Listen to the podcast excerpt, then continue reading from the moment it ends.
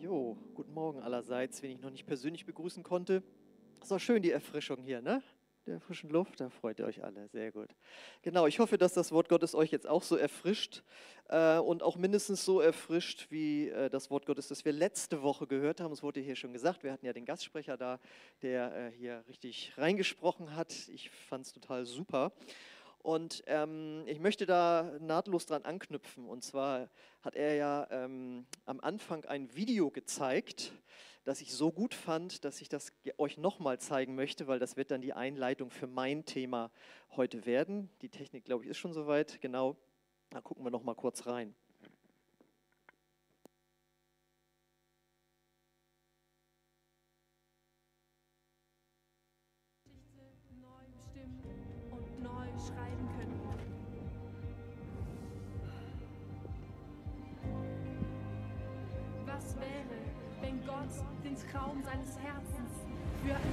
Menschen erfahrbar machen würde.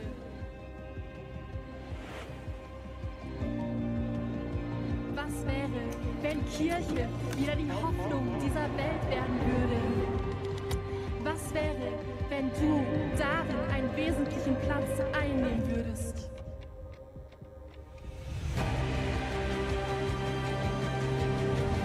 Ich liebe meine Kirche. Ich liebe meine Kirche. Ich liebe meine Kirche. Ich liebe meine Kirche. Ich liebe meine Kirche. Ich liebe meine Kirche. Genau. Die letztes Mal da waren, haben es schon gesehen und jetzt für euch alle, die ihr dazugekommen seid, das soll nochmal das Intro sein für meine Predigt heute, denn die trägt den Titel, das soll eine Vertiefung sein, warum wir Kirche bauen. Und da habe ich als Ausgangstext und auch als einzige Bibelstelle äh, Matthäus 16, Vers 18. Da sagt Jesus, und ich sage dir auch, du bist Petrus und auf diesen Felsen will ich meine Gemeinde bauen. Und die Pforten des Totenreiches sollen sie nicht überwältigen. Ähm, dass ich Kirche baue, baue ist, oder ein Kirchenbauer in dem Sinne auch bin, ähm, ist ja ein mittelprächtiges Wunder, weil ich bin ja auch in einer der Großkirchen groß geworden, auch da konfirmiert worden, aber ich habe nie richtig an Gott geglaubt. Und Kirchenbesuch war für mich mit absoluter Langeweile verbunden. Und einmal im Monat mussten wir aber hin äh, und das abhaken lassen, weil sonst wären wir nicht konfirmiert worden.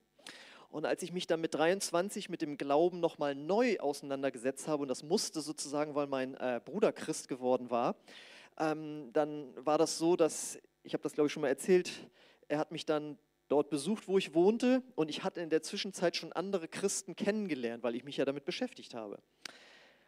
Und dann haben wir uns erst über alle möglichen Sachen unterhalten, dann habe ich mich mit jemand anders unterhalten und kriegte dann nur mit, wie er mit diesen Christen die ganze Zeit redete und es kam immer ein Wort dauernd vor, Gemeinde. Also Gemeinde hier, Gemeinde da, Gemeinde da. Also Gott und Jesus das fand ich ja noch interessant, sich mit dem Glauben zu beschäftigen. Aber warum jetzt dauernd Gemeinde? Das fand ich irgendwie eigentlich ja total äh, langweilig. Ja, dann habe ich mich mit drei, vier Jahren mit dem Glauben beschäftigt. Gott kam in mein Herz und seitdem kenne ich auch nur noch ein Thema, nämlich Gemeindebau. Da ist ja die Frage, was ist da passiert? Und die Erkenntnis, die ich hatte, und die finden wir auch in diesem Vers, warum ich und ich glaube, jeder, der Jesus in seinem Herzen hat, das auch auf dem Herzen hat und haben sollte, die Kirche Gottes zu bauen, Gemeinde zu bauen, ist, die Antwort ist einfach die, weil er sie baut. Denn da steht, ich will meine Gemeinde bauen. Und wenn man Jesus in sein Herz lässt und von neuem geboren wird, dann lebt ja Gott durch seinen Heiligen Geist in dir mit seinen ganzen Wünschen, mit seinen Träumen, mit dem, was er liebt, das, was er klasse findet, das, was er auf dem Herzen hat. Und das ist nun mal, ich will meine Gemeinde bauen. Und deswegen ist es eine logische Folge, dass wenn man Christ ist, von ganzem Herzen, dass man auf dem Herzen hat, ich will auch ähm, Gemeinde bauen. Jesus hat ja mal gesagt, ich tue nur das, was ich den Vater tun sehe. Das hat er damals gesagt, als er die Wunder getan hat. Da hat er im Inneren empfunden, dass Gott zu ihm sagt, Gott, der Vater, heile jetzt den, sage jetzt dies und jenes. Und daraus kam der Satz von Jesus, ich tue das, was ich den Vater tun sehe. Und wenn jetzt der Vater in uns lebt und Jesus in uns lebt, dann gilt für uns das Gleiche. Denn Christsein bedeutet, ein kleiner Christ, ein kleiner Christus zu sein, nämlich Jesus nachzufolgen. Und das bedeutet, wenn Jesus sagt, ich will meine Gemeinde bauen und er lebt in unserem Herzen und wir auch sagen, ich tue nur das, was ich Jesus tun sehe, dann ist automatisch, dass wir auch Gemeinde bauen. Amen. Also ich finde, das hat sich zumindest bei mir so gezeigt. Und offensichtlich tut Jesus das heute auch immer noch. Er baut 2000 Jahre später immer noch seine Gemeinde. Wir glauben ja, dass Jesus von den Toten auferstanden ist und die Bibel sagt, er ist derselbe gestern, heute und in Ewigkeit. Und das bedeutet, er macht immer noch das Gleiche, was er damals angekündigt hat. Und das gegen alle Widerstände. Weil man kann ja nicht sagen, dass Gemeindebau jetzt immer nur glatt lief im Laufe der 2000 Jahre. Also Kirchengeschichte hat ja auch so ein paar, sag ich mal, dunkle Punkte, vorsichtig ausgedrückt. Und das war auch nicht im Sinne von Jesus, aber er hat immer weitergebaut. Er hat nicht aufgehört, Kirche zu bauen. Und das macht er heute auch immer noch, trotz der Rückschläge. Und ähm, die Frage ist jetzt, jetzt rede ich hier über Kirchenbau, über Gemeindebau. Was ist das überhaupt? Was bedeutet es, Gemeinde und Kirche zu bauen. Offensichtlich bedeutet es nicht, ein, ein Gebäude zu bauen. Das ist ja ganz oft, was man assoziiert. Kirche, denkt man an ein Gebäude. Und ich finde, wir haben auch als Freikirchen, die wir immer betonen, Gebäude sind nicht so wichtig und so, äh, das nochmal auch schmerzlich gespürt in der Corona-Krise, als auf einmal das Gebäude leer war. Ja, ich weiß noch, wie ich hier mit fünf Technikern und so saß und Allah erstand auf der Bühne und gepredigt habe in eine Kamera hinein und ihr saßt am anderen Ende äh, am Bildschirm. Und auf einmal war das Gebäude nicht mehr so wichtig. Rein theoretisch hätten wir uns auch bei mir zu Hause im Wohnzimmer treffen können und viele Gemeinden haben das auch gemacht. Ich weiß von einer Gemeinde, die sprach äh, von den Living Room Gottesdiensten, weil sie im Wohnzimmer die Predigt aufgezeichnet haben und ohne Lobpreis und nichts und dann konnte man nur Sonntag sich dann eben die Predigt anhören und auf einmal merkte man, das Gebäude ist definitiv nicht die Kirche Gottes. Nebenbei muss ich jetzt noch mal kurz einfügen, warum spricht man manchmal von Bau der Kirche oder Bau der Gemeinde? Ähm, Kirche, der, das Wort kommt vom griechischen Kyriakon und bedeutet Gotteshaus. Könnte man ja meinen, ah, doch wieder ein Gebäude. Nein, wie wir vor Predigten ja gelernt haben, äh, die neutestamentliche Gemeinde ist das Haus Gottes und das sind wir Menschen, wir Christen. Ja? Aber es bedeutet Gotteshaus und Gemeinde kommt vom griechischen Ekklesia, bedeutet die herausgerufene Versammlung. Und Martin Luther hat das mit Gemeinde übersetzt. Und jetzt ist es ja so, dass wir in unserem freikirchlichen Kontext fast immer, nicht mehr, aber jetzt eben nicht mehr, fast nur von Gemeinde immer gesprochen haben und das Wort Kirche haben wir vermieden. Und das weiß ich noch ganz genau, als ich neu bekehrter Christ war und ich wusste, das stimmt alles mit Jesus und die Bibel ist Gottes Wort und Jesus lebt wirklich und er lebt jetzt in meinem Herzen.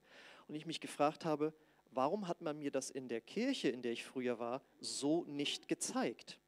Und dann war es mir wichtig, immer nur von Gemeinde zu sprechen, als Abgrenzung zur Großkirche.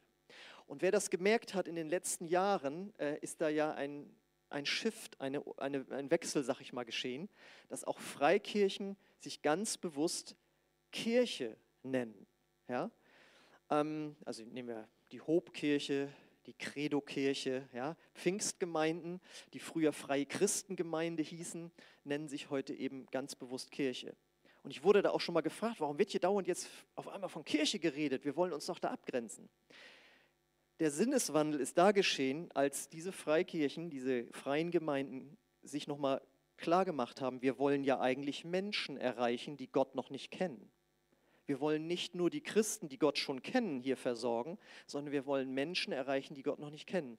Und die können mit dem Begriff Kirche sehr viel mehr anfangen als mit Gemeinde. Also wenn man zum Beispiel sagt, ich habe mein Auto bei der Gemeinde geparkt, dann denkt so mancher der nicht hierher kommt, ach so, das steht jetzt da bei der politischen Gemeinde, die verstehen das gar nicht. Wenn man sagt, ich gehe in eine Kirche, ach so, dann da verstehen die, das hat was mit Glaube, mit, mit Religion in irgendeiner Weise zu tun. Was wir gesagt haben, in diesen Kreisen, jetzt in, in den Freikirchen, wir benutzen besonders jetzt das Wort Kirche, damit andere, die draußen sind, sofort was damit anfangen können. Deswegen nur mal äh, jetzt das zur Erklärung äh, früher, vor zehn Jahren, hätte ich das nicht in, den Mund genommen, hätte ich gesagt, warum wir Gemeinde bauen. Ja, aber es heißt jetzt ganz bewusst, warum wir Kirche bauen. Wir sehen ja auch, die Worte sind äh, austauschbar. Gut, was ist jetzt also Gemeindebau oder Kirchenbau? Das bedeutet zuerst mal, dass wir Menschen aus der Finsternis rufen, sie befestigen im Glauben, sie trainieren und wieder senden. Das bedeutet, Kirchenbau bedeutet, wenn Jesus sagt, ich will meine Gemeinde bauen, dass er Menschen baut. Er baut keine Gebäude, sondern er baut Menschen. Und weil das ein bisschen komisch ist im Deutschen, Menschen bauen, das kennt man ja nur Lego bauen, er, will, er baut Menschen auf. Jesus baut Menschen auf. Das bedeutet Gemeinde oder Kirchenbau. Und warum macht er das? Weil er Menschen liebt. Gott hat alle Menschen geschaffen und egal wie verkehrt sie sich verhalten, er liebt sie trotzdem und er sagt, ich rufe euch raus aus der geistlichen Finsternis, in der ihr lebt und ich baue euch auf. Ich mache euch zu dem, wie ich euch ursprünglich mir gedacht habe. Gott hat uns ja nicht so ursprünglich geplant, dass wir krank werden, dass wir uns minderwertig fühlen, dass wir uns gegenseitig die Köpfe einhauen, dass wir lügen und so weiter. Ja, so hat er uns ja nicht gedacht. Und er sagt, ich nehme euch und ich baue euch auf und mache euch zu den Menschen, wie ich sie mir eigentlich gedacht habe. Und dann stelle ich euch alle zusammen und dann werdet ihr eine Gemeinde, dann werdet ihr eine Kirche und mit euch baue ich eben diese Kirche auf. Dafür kam Jesus auf die Erde, dafür starb er. Und das ist jetzt ganz, ganz wichtig. Jesus starb für schwierige Menschen. Und wenn er jetzt diese schwierigen Menschen nimmt, in sie reinkommt, dann sind sie ja noch nicht total verändert, sondern er fängt an, sie von innen zu verändern. Und wenn er jetzt diese schwierigen Menschen nimmt und zusammenstellt und sagt, und ihr seid jetzt meine Gemeinde und ihr seid jetzt meine Kirche, dann ist ganz logisch, dass Kirchen- und Gemeindebau nicht immer das Einfachste ist. Denn wenn ganz viele schwierige Menschen zusammenkommen, ist es nicht immer einfach. Und deswegen, wenn wir das im Hinterkopf haben, dass Gott jeden Menschen liebt und von vornherein wusste, das wird nicht immer einfach, bauen wir trotzdem Gemeinde weiter, auch wenn wir manchmal Schwierigkeiten erleben, auch untereinander. Ja, ich mache das jetzt 26 Jahre, baue ich, engagiere ich mich in Gemeinde und ich habe immer noch voll Lust, obwohl es schon viele Schwierigkeiten gab. Aber warum habe ich immer wieder Lust? Weil ich mich an die Liebe von Jesus anschließe, die er zu den einzelnen Menschen hat und zu seiner Gemeinde und Kirche im Gesamten. Da kehre ich immer wieder zurück und dadurch habe ich immer wieder Lust, Kirche zu bauen. Wir sind ja bei dem Thema, warum wir Kirche bauen. Und da kommen wir immer wieder zu dem Satz zurück, wir bauen Kirche, weil Jesus es tut. Jesus baut jeden Tag an dir rum, an uns als Gemeinschaft rum. Und weil er das macht, mache ich, mach ich es auch, weil er hat seinen Wunsch und seinen Willen in mein Herz reingelegt. Und wie ich schon gesagt habe, Kirchenbau beginnt damit, dass Jesus Menschen aus der Finsternis ruft, durch uns. Und das nennen wir den Auftrag Evangelisation. Und davon haben wir ja letzte Woche ausführlich was gehört. Und das Ansinnen von dem Theo Ehemann war, wenn wir nicht rufen, kann auch keiner hören. Und dann kommt auch keiner aus der Finsternis ins Licht. Und das kann man dann mit in Form von so einem Bändchen machen. Das kann man auch auf der Straße machen. Das muss man aber auch nicht so machen. So habt ihr die Predigt ja auch nicht verstanden. Ne? fühlte sich keiner unter Druck gesetzt. Ne? Das ist zu schön. Weil so war das in keinster Weise gemeint. Jeder von uns kann es machen nach seiner Art, wie Gott dich geschaffen hat. Ja? Wir haben ja mit ihm dann noch zum Mittag gegessen und also ich, ich bin selten so inspiriert worden von jemandem. Also das war der Hammer. Und dann kam ich nach Hause und draußen an der Haustür traf ich jemanden aus unserem Haus. Und dann hat der kurz mit mir geredet und ich ging dann weiter. Dann steckte ich die Schlüssel rein. Ach so, den hätte ich jetzt schon ansprechen sollen. Nee, da habe ich jetzt aber keine Lust zu. So, also so entspannt gehe ich damit um.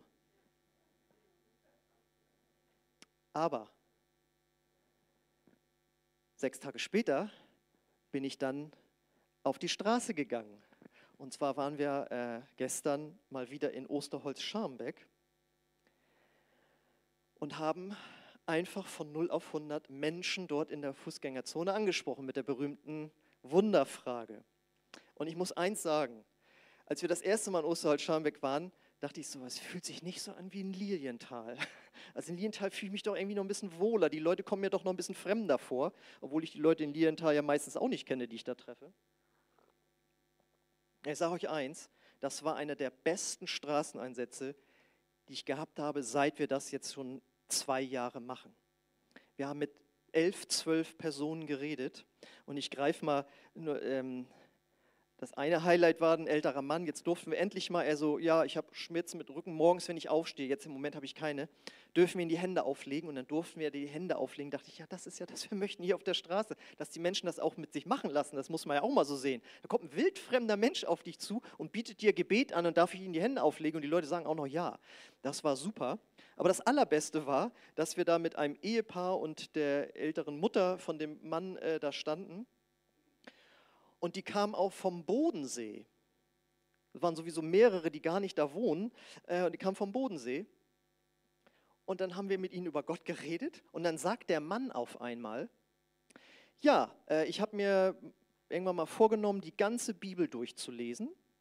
Äh, und heute Morgen habe ich in der Apostelgeschichte gelesen. Und zwar, dass der Apostel Petrus da so eine Erscheinung hatte und ähm, da meinen Sie doch jetzt aber nicht, dass das wirklich passiert ist, oder? Und ich so, doch, es ist natürlich nicht im Sichtbaren, sondern der hat eine Vision gehabt. Also ich erkläre das nicht weiter, die Bibelkenner wissen, worum es geht. Aber ich sagte, dachte, das ist ja der Hammer. Ich treffe hier jemanden vom Bodensee, der heute Morgen, der sich nicht als Christ bezeichnet und der heute Morgen eine Apostelgeschichte gelesen hat. Und ich konnte ihnen dann erklären, wie das gemeint ist. Wir konnten dann für sie äh, insgesamt beten. Und es war einfach nur herrlich. Die Sonne schien, alle waren offen irgendwie, mit einigen konnten wir beten, sowas zu erleben. Und das war einfach äh, genial. Und äh, das musst du nicht so machen, das kannst du aber so machen. Und du kannst das mit dem Bändchen machen oder ohne das Bändchen, stressfrei. Aber wir sollten immer im Hinterkopf haben, wenn wir es nicht machen, wird auch keiner gerufen und dann können wir auch nicht mit ihnen Kirche bauen. So, es geht jetzt weiter mit dem Kirchenbau. Ähm, wenn Gott dann Menschen erreicht hat, wenn er ihr Herz erreicht hat, durch uns, wenn sie Ja sagen zu Jesus und sagen, ich möchte weitergehen, dann befestigt er sie. Ich habe ja gesagt, Kirchenbau bedeutet, Menschen zu rufen, sie zu befestigen im Glauben, sie zu trainieren im Glauben und dann wieder auszusenden im Glauben. Und rufen tut er sie durch Evangelisation und befestigen im Glauben tut er sie durch ähm, Anbetung, Gemeinschaft und Jüngerschaft. Deswegen haben wir hier einen offenen Gottesdienst, wo jeder kommen kann und einfach miterleben kann. Und das gibt es ja ganz viele Geschichten, wo Leute sagen, das ist ja krass, die glauben das wirklich, was die hier singen. Und die haben anscheinend wirklich eine Beziehung zu diesem Gott. Die glauben wirklich, dass der von den Toten auferstanden ist. Die glauben wirklich, dass der hier ist. Deswegen hat ein gemeinsamer Gottesdienst und mit ganz vielen Leuten auch so viel Kraft nach außen, weil Jesus hat ganz viel Zeit mit seinem Vater im Gebet verbracht und das ist das, was wir den Menschen dann beibringen. Du kannst auch eine persönliche Beziehung zu diesem Gott haben, indem du sein Wort liest, indem du zu ihm betest. Und ich meine, jeder, der sich Christ nennt, hat doch das erlebt, dass dadurch, dass Jesus ins Herz kam und man dann gelernt hat, Gott anzubeten, ob selbst mit Musikinstrumenten oder durch CD oder wie auch immer, du spürst diese Kraft, die das hat, Gott darin zu begegnen, ihm die eigenen Nöte zu bringen und das bringt uns doch zum Aufblühen, oder? Wenn wir Anbetung in irgendeiner Weise praktizieren. Und das ist das, womit Gott uns als erstes Mal aufbaut. Er hat uns gerufen und dann sagt er, lerne jeden Tag mit mir Zeit zu verbringen. Und wenn du das machst, dann wirst du geistlich auferbaut. Und dadurch baut er heute noch seine Kirche, indem er diese Prinzipien durch uns vermittelt. Und dann ist es natürlich so, dass neue Christen erstmal wie neugeborene Kinder sind. Die brauchen Hilfe und die bekommen sie durch unsere Gemeinschaft. Das heißt, wir bauen Kirche, indem wir Menschen Gemeinschaft anbieten, indem wir ihnen Beziehungen anbieten, die wir zu ihnen aufbauen.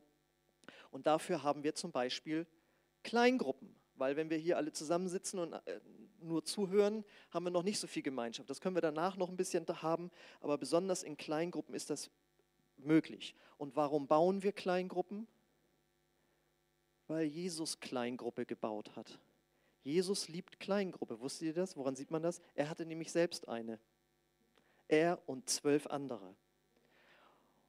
Und wie wir wissen, waren auch die nicht immer einfach. Ja? Die haben dann gesagt, hier, die wollen uns nicht nachfolgen, sollen wir beten, dass Feuer vom Himmel fällt? Und Jesus, wie seid ihr denn drauf? Ja? Oder dann streiten sich darüber, wer der Erste ist, ja, wer der Beste ist, wer bei Jesus sitzen darf. Also so Kinderkram, ja. Und ist es nicht manchmal in der Kleingruppe auch so? ja, also, aber wisst ihr was? Wir bauen trotzdem weiter, weil Jesus baut Gemeinde durch Kleingruppe und das hat er uns damals vorgelebt.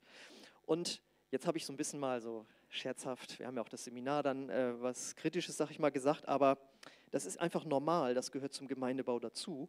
Aber in erster Linie ist Kleingruppe für viele, viele Menschen Heilung. Heilung ihrer Beziehungsfähigkeit, angenommen zu werden. Wie oft habe ich das gehört, dass jemand sagt, ja, also als ich hierher gekommen bin, die waren alle so nett zu mir. Und sie sind auch nett geblieben. Ja? So wie ich hier angenommen worden bin, habe ich vorher nicht erlebt. Und das ist das, dadurch baut Jesus Gemeinde, weil das drückt Liebe aus und die Bibel sagt, Gott ist Liebe und die Gemeinde und Kirche sollte voller Liebe sein, sollte auch voller Vergebung sein und dass wir uns gegenseitig unterordnen. Aber ähm, dadurch baut er Menschen auf und das macht Spaß, das zu erleben. Deswegen ist für mich der tollste Kurs, den ich anbiete, immer der äh, Taufkurs und der Gemeindekurs. Warum, wenn Leute erzählen, wie Jesus sie gerufen hat und wie sie dann zum Beispiel in unserer Gemeinde angenommen wurden und gesagt haben, hier möchte ich dabei sein. Und dann denke ich, das ist, deswegen mache ich das hier alles, weil Jesus das durch uns so macht. Und in diesen kleinen Gruppen leben wir dann eben auch den Auftrag Jüngerschaft. Das tun wir auch hier im Gottesdienst, wenn ihr aufmerksam zuhört, weil es soll uns ja alles verändern, was wir von Jesus hören. Denn Jüngerschaft bedeutet, dass wir Jesus ähnlich werden, weil wir alle brauchen geistliches Wachstum und auch Heiligung. Ja? Und jemand sagte mal, wenn wir zum Beispiel Seelsorge in Anspruch nehmen, das ist eigentlich Verkündigung des Evangeliums unter vier Augen.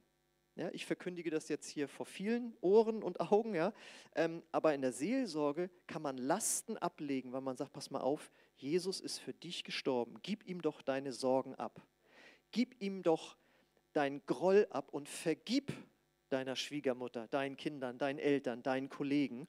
Das kann man dann im kleinen Gespräch musst du ja nicht Seelsorge nennen, ja, die Amerikaner sagen ja auch mehr Counseling, das heißt Beratung. Lass den Rat einfach mal zu von einem erfahrenen Christen, wenn du vergibst, dann wirst du zuerst gesegnet und nicht der andere. Der wird dann dadurch auch gesegnet, aber man hat ja dann Angst, ja, dann, dann tue ich ja so, als würde ich dem, dem das noch durchgehen lassen oder so. Nein, du legst Lasten ab und äh, du wirst gesund werden. Und all das geschieht in der Gemeindegemeinschaft im kleinen, engen Kreise, manchmal unter vier Augen.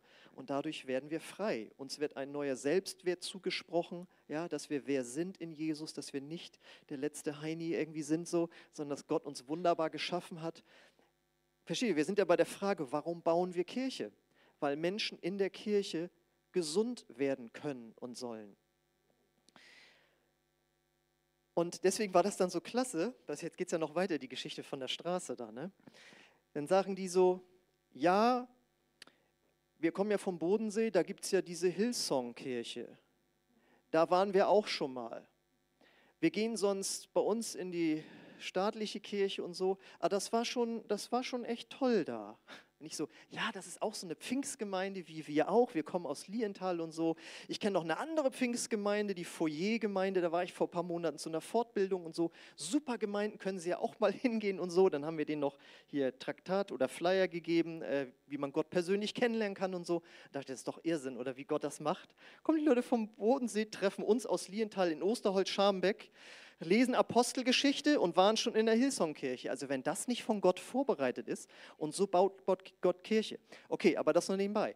Ähm, nicht nebenbei, aber ich habe dann nur gedacht so, und wie gut zu wissen, dass diese Hillsong-Kirche und diese Foyer-BFP-Gemeinde, wo ich ja da war, es auf dem Herzen haben, Menschen zu dienen, dass sie Gott kennenlernen, dass sie ihn besser kennenlernen, dass sie gesund werden, all diese Dinge. Das heißt, wenn ich die empfehle, diese Kirche, dann weiß ich, wenn die da hingehen, dann kommen die in gute Hände, weil die von ganzem Herzen Kirche bauen. Und jetzt ist die Frage an uns, tun wir das auch? Das ist jetzt keine kritisch gemeinte Frage, sondern einfach nur, dass wir alle denken, ja, so wollen wir auch sein, weil es könnte ja auch so sein, dass in Lienthal jemand im Bodensee, auf dem Bodensee spazieren geht, da kommt jemand aus der Hillsong-Kirche und der sagt so, ach, aus Lilienthal kommen Sie, ja, ja, da kenne ich die Oasiskirche. Und kann der dann von ganzem Herzen sagen, gehen Sie da mal unbedingt hin. Da wird Ihnen, wie heißt es noch? Da, da wird Ihnen geholfen. Ne? Da werden Sie geholfen. genau, da werden Sie geholfen. Genau. Oder müsste er denken, ah, da weiß ich nicht. Da stehen die Leute immer in Gruppen rum nach dem Gottesdienst und reden mit niemandem, der neu ist. Die haben keine Zeit, sich um jemanden zu kümmern. Wäre doch, so sind wir natürlich nicht. Ne? Aber äh, deswegen es geht darum, dass wir neu uns anstecken lassen davon, dass wir von ganzem Herzen Kirche bauen und das bedeutet Menschen aufbauen, sie zu rufen, ihnen zu dienen, sie weiterzubringen und dass wir das machen, weil Jesus es tut. Nicht aus Zwang, sondern weil Jesus in uns lebt und uns das vormacht. Genau, und das, wenn du das machst, wenn du dich so um Menschen kümmerst und dich einbringst, äh, dann bedeutet es, dass du im Trainingsprogramm von Jesus bist. Ich hatte ja gehört, Kirchenbau geht, du wirst gerufen, dann wirst du festgemacht im Glauben und wenn du dann gewachsen bist, dann fängst, wirst du trainiert von Jesus im Glauben. Das bedeutet, du fängst an, deine Gaben und deine Zeit und deine Kraft einzubringen, damit die Kirche aufgebaut wird. Und das ist der Auftragdienst. Und das Schöne ist, wenn wir das machen, dann blühen wir noch mehr auf. Also mit Jesus ihn kennenlernen und zu ihm beten, das ist ja schon super. Und dann ein bisschen betüdelt zu werden als neubekehrter Christ in der Kleingruppe, auch super. Aber wenn wir dann größer werden innerlich und das einbringen, was Gott uns gegeben hat, jeder hat ja unterschiedliche Talente, dann, dann geht wirklich die Bombe hoch, dann blühen wir auf. Und wir haben ja neulich gehört, und wenn wir das machen, dann bekommen wir sogar noch zurück. Alles, was wir für den Kirchenbau investieren, das wird Gott dir wieder zurückgeben. Ob es deine Finanzen sind, deine Kraft, wie auch immer, du wirst aufblühen. Und ich kann wirklich von mir sagen, dass ich mich jetzt eben seit 26 Jahren in Kirchenbau engagiere. Ich habe angefangen in der Gemeindebücherei, dann habe ich Kleingruppenarbeit in der Jugendarbeit gemacht, dann habe ich im Lobpreis mitgemacht, dann habe ich auf der Straße angefangen zu predigen, dann haben wir Missionseinsätze gemacht, dann habe ich Jugendallianz äh, mit anderen Gemeinden zusammengeleitet, ich habe angefangen zu organisieren. Sachen, die ich vorher, wo ich einfach nur Rockmusik gemacht habe, niemals gemacht hätte. Aber was Jesus dann verändert hat in mir, ähm, also ich finde das irgendwie besser, als nur zu gucken, ja, fanden die Leute das jetzt geil, wie wir gespielt haben und haben wir ordentlich Gage bekommen und waren viele Leute da. Das kann man auch machen, ja, gerade auch wenn es beruflich ist und aus Spaß irgendwie. Aber wenn das so der Lebensinhalt ist, da hat Gott doch noch viel, viel mehr für jeden, auch von euch und von uns, vorbereitet, was er aus uns rausholen möchte, um anderen Menschen zu dienen. Du wirst aufblühen. Und man kann in einer Gemeinde so viel machen. Man kann in so vielen Bereichen sich engagieren, wo man seine Gaben einbringt. Und das Schöne ist, du musst immer wissen, wenn du das machst, wenn du dich in Kirchenbau engagierst, tust du immer das Richtige, weil du dienst immer einem höheren Zweck. Und deswegen zeige ich jetzt nochmal das Bild, das ich so gerne mag, als nächstes. Nächste Folie, genau. Es kommt immer auf die Vision an. Ist ein bisschen schlecht zu lesen, glaube ich, ne? Genau. Also der ganz von euch aus links, der sagt, ich behaue einen Stein. Der nächste sagt, ich arbeite an einem Spitzbogenfenster. Und der dritte sagt, ich baue eine Kathedrale. Ja, das ist die höchste Form des, äh, der, der, der inneren Leidenschaft, dass man sagt, ich baue in etwas Größeren. Ich baue nämlich Kirche, ich baue Gemeinde. Und ich mache das nicht, weil ich es muss und weil ein Christ das tun sollte und so weiter, sondern, wie wir jetzt gelernt haben, weil Jesus es tut. Jesus in dir lebt und er macht das. Und er möchte, dass du die Sicht von deiner, vielleicht bist du ja hier auch gar kein Mitglied oder du bist hier nur mal zu Besuch, dann deine Kirche, wo du sonst hinkommst, herkommst und wenn du da noch nicht richtig verbindlich drin bist, dann geh da rein und hab die Sicht davon, dass Kirchenbau eigentlich das Größte ist. Sonst wird Jesus, Jesus das ja nicht machen. Er gibt sich ja nicht mit Nebensächlichkeiten ab. Und du machst etwas für die Ewigkeit von Menschen. Und du tust auch etwas für diese Gesellschaft. Also ich meine, wenn ich mir jetzt angucke, das Sondierungspapier von der Ampelkoalition, da gibt es bestimmte Bereiche, wo ich sage, das ist krass. Wir gehen immer weiter von der Schöpfungsordnung Gottes weg. Aber es ist noch nicht schön, es gibt immer noch die Gemeinde von Jesus, wo die Schöpfungsordnung gelebt werden soll. Wenn ihr versteht, was ich damit meine. Ja? Also wenn es uns nicht gibt, dann hat die Welt ja keine Orientierung mehr, wie Gott sich die Schöpfung gedacht hat. Das ist so wichtig, dass wir da sind und dass wir Kirche bauen. Und das Letzte habe ich ja gesagt, ist, wie Kirche gebaut wird, dass diese Menschen, die gerufen wurden, die befestigt wurden im Glauben, die trainiert wurden im Glauben, dass sie jetzt wieder ausgesandt werden, um wieder andere Menschen für Jesus zu gewinnen. Denn Jesus hat gekommen, gesagt, ich bin gekommen, um zu retten, was verloren ist. Und das macht er eben durch die Kirche. Und ich habe es auch schon mal gesagt, als ich neu bekehrter Christ war, da war für mich das Allergrößte, als ich das erste Mal Reinhard Bonke gesehen habe, diesen Afrika-Missionar, wo Hunderttausende von Menschen zugehört haben und Christen geworden sind. Dachte ich, das ist das einzig Wahre. Bis ich dann aber merkte, dass in der Bibel steht, dass Gott sagt, ja, das mache ich auch durch solche Leute, aber in erster Linie möchte ich Menschen durch die Ortsgemeinde gewinnen, weil nur dort können sie zu Jüngern gemacht werden. Das heißt, im Grunde genommen sind wir das Missionswerk hier im Ort, neben anderen Kirchen natürlich, die es gibt. Und wenn ihr jetzt nochmal sagt, ist das wirklich wahr, ist das wirklich Kirchenbau? Hast du das aus Amerika oder sonst wo gelesen? Nein, weil genau das hat Jesus gemacht. Er hat zwölf Jünger gerufen, dann hat er sie befestigt im Glauben, dass sie ihn erstmal richtig kennenlernen. Dann hat er sie trainiert im Glauben, den er gesagt hat, so jetzt geht ihr mal los und predigt und treibt die Dämonen aus und heilt die Kranken. Und dann hat er gesagt, so, und nun verabschiede ich mich, ihr bekommt den Heiligen Geist und jetzt geht ihr bitte in die ganze Welt. Und dadurch ist weltweit die Kirche entstanden, weil sie berufen, befestigt, trainiert und gesandt wurden. Und das durch die Aufträge Anbetung, Dienst, Gemeinschaft, Evangelisation, Jüngerschaft. Und wenn wir das alles beherzigen und sagen, ich komme da nicht gegen an, Axel, du hast recht, es steht so in der Bibel, dann ist logisch, dass wir zu einer wachsenden und blühenden Gemeinde werden müssen, wie wir auf der nächsten Folie zur Erinnerung nochmal sehen. Denn wenn eine Gemeinde sich so auf den Weg macht und sagt, wir wollen das und wir machen das, weil Jesus das will und dass Jesus das macht in uns, dann kommen mehr Menschen dazu und dann müssen wir wachsen. Und wenn diese Menschen sich dann aufbauen lassen, dann blühen sie auf und dann sind wir eine wachsende und blühende Gemeinde. Und ganz ehrlich, Corona war auch nicht ganz spurlos an mir vorbeigegangen. Also das ist, ich habe ich ja von ganz vielen Kollegen auch gehört, wie frustriert man war, dass man nichts planen konnte und dass man wieder alles absagen musste und so weiter.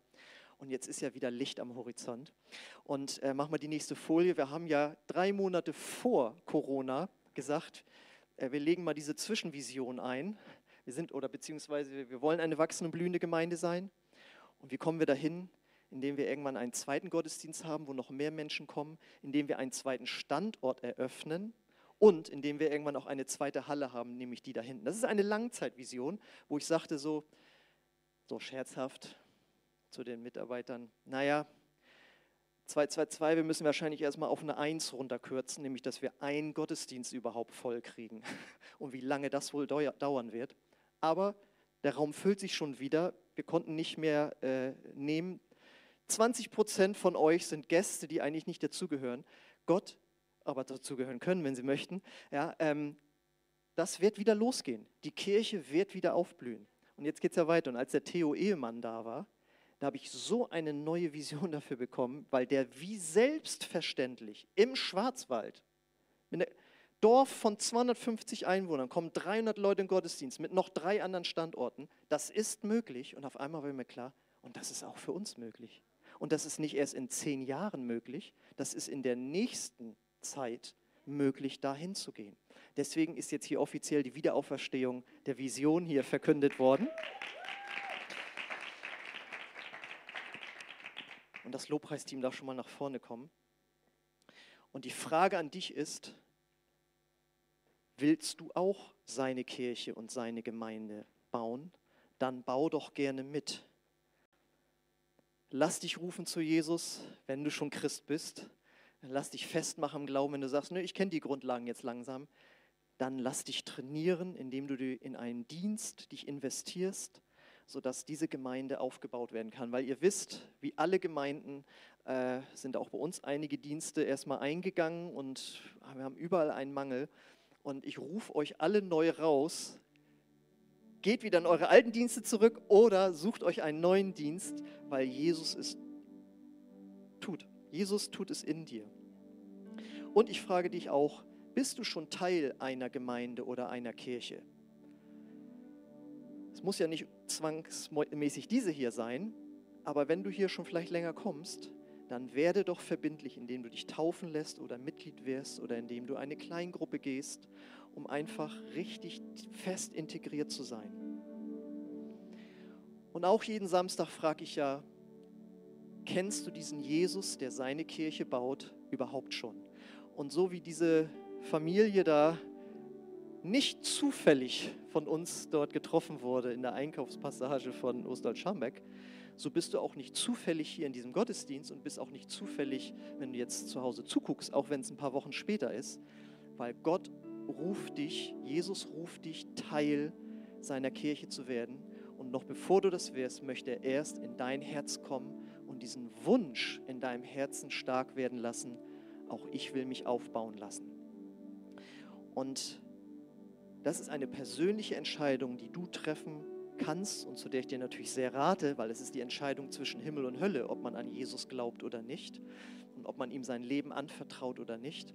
Aber wenn du schon so weit bist, diese Entscheidung zu treffen, dann möchte ich gleich dir die Gelegenheit geben, Ja zu sagen und zu sagen, Jesus, komm in mein Herz, vergib mir meine Schuld und dann will ich mit dir gemeinsam leben. Und wenn du das von ganzem Herzen betest, dann wird es geschehen.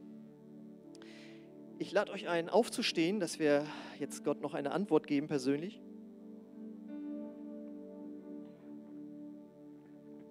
Und ich möchte gerne für dich und euch beten, dass du deinen nächsten Schritt gehst.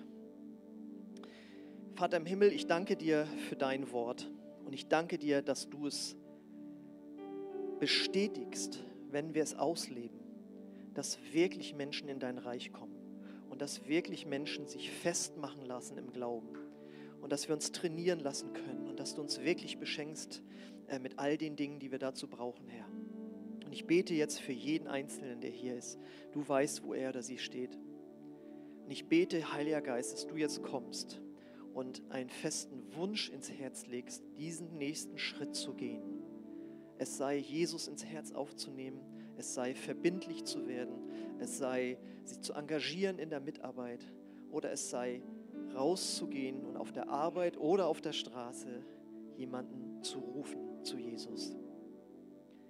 Komm, Heiliger Geist, und zeig uns unseren nächsten Schritt. Und ich lade dich ein, frag Jesus jetzt einfach mal, was ist mein nächster Schritt? Und der erste, spätestens zweite Gedanke, der dann kommt, weißt du, das ist dein Schritt.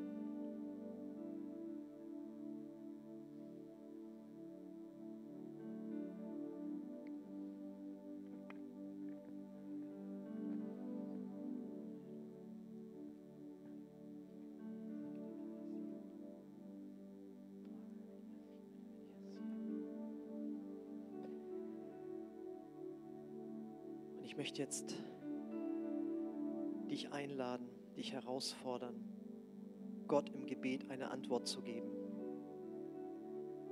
und diesen Schritt festzumachen, indem du Ja sagst zu dem, was Gott für dich vorbereitet hat.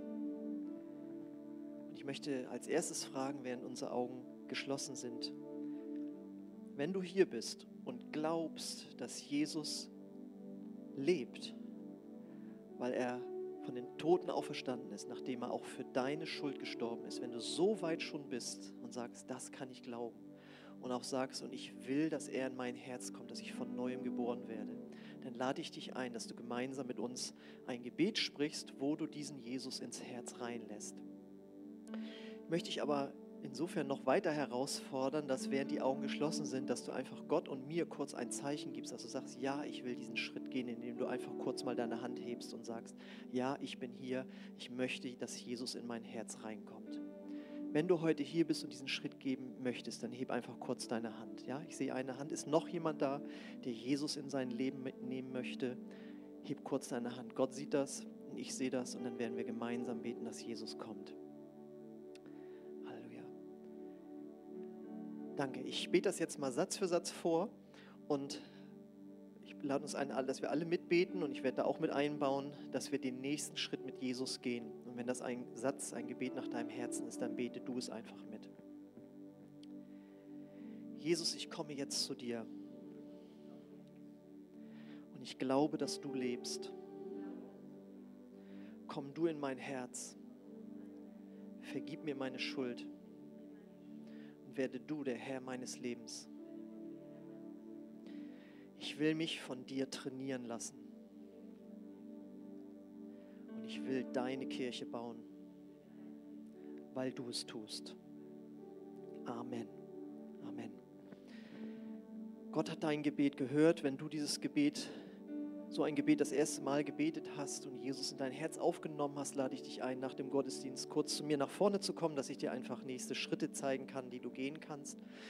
Und ihr alle anderen, die ihr Jesus schon kennt, ich weiß nicht, was Gott dir gezeigt hat, aber geh diesen Schritt, den du jetzt auch gebetet hast. Und Gott wird dich gebrauchen, seine Gemeinde zu bauen. Amen. Amen. Wir wollen jetzt noch Gott die Ehre geben